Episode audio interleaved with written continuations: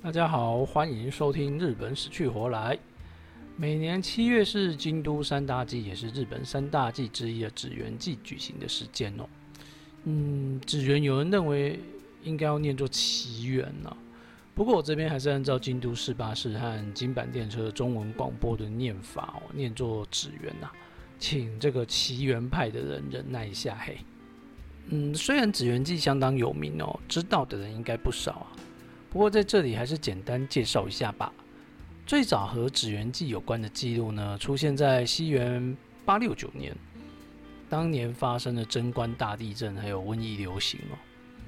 所以当时的纸元社，也就是今天的八坂神社，为了安抚瘟神呢，也就是牛头天王啊，举行的祭典，终于使当时的瘟疫停歇下来。而这个牛头天王在神佛西河时期啊。被视为三贵子之一的须佐之男，啊，须佐之男的事情啊，我们大家还会再提到。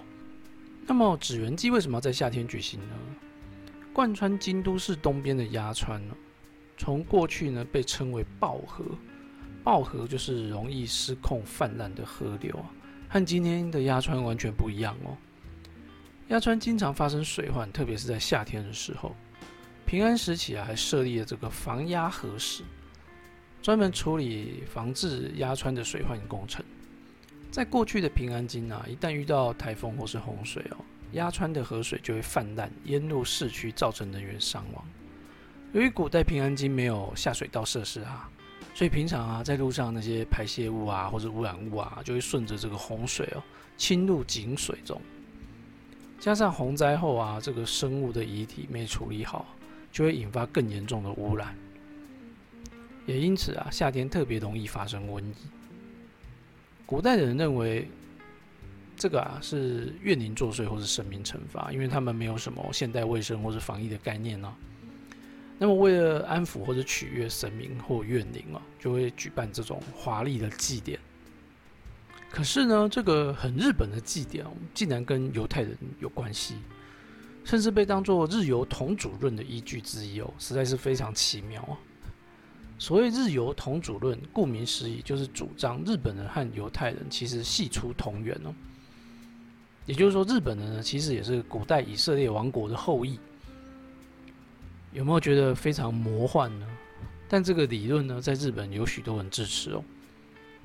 相传古代以色列有十二个族裔啊，那么到今天呢，已经有十支已经不在了。有些日本人学者认为，日本人的祖先神文人啊，就是消失的十支其中的一支。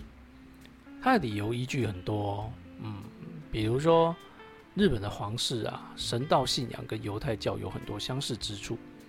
还有啊，大化革新的大化跟希伯来文的希望发音很类似。又譬如呢，在古世纪还有日本书记中。记载这个须佐之男大闹高天原，其所犯的罪过啊，和旧约圣经禁止的事情很很像。还有神社的构造跟犹太教礼拜堂也很像。另外啊，据说皇室象征的三神器之一八指镜里面哦，上面也有希伯来文。而日本古称大和亚麻头的发音。和希伯来文“神”的指名发音也很相似，所以除了上述的根据之外啊，连京都的纸鸢记啊都能找到日本人跟犹太人同宗的痕迹哦。究竟这个纸鸢记和日犹同主论啊是怎么扯上关系的呢？首先啊，它的地点纸鸢的发音“吉翁”跟犹太教锡安山的锡安西欧发音非常接近。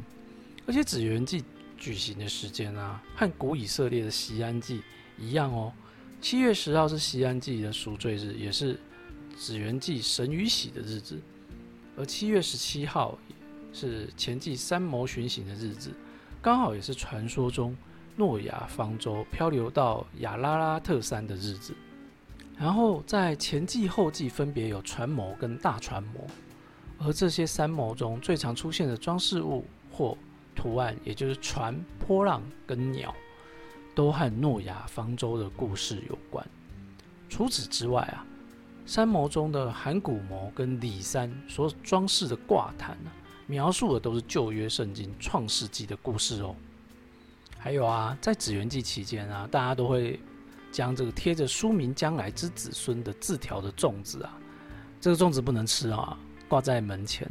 书名两个字指的就是人民的重生跟复活，就像出埃及记中犹太人不再是奴隶的意思是一样的。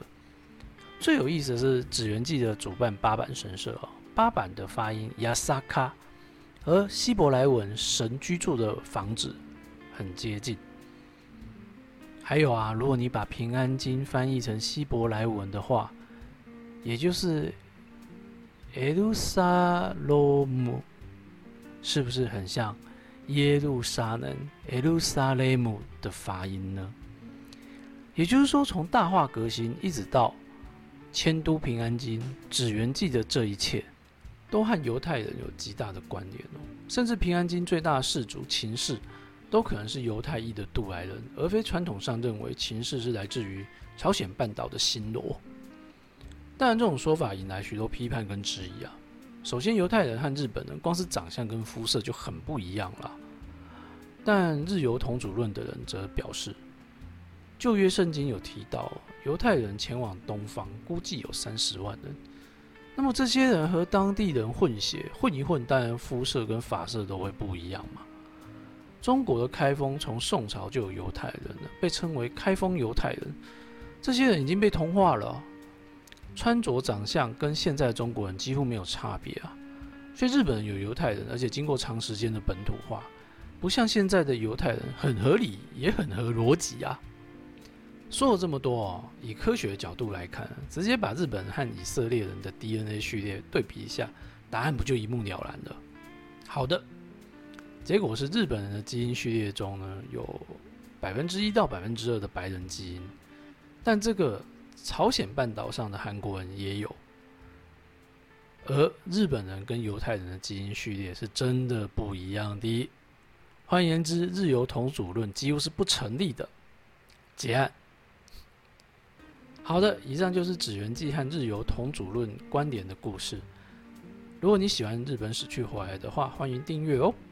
拜拜。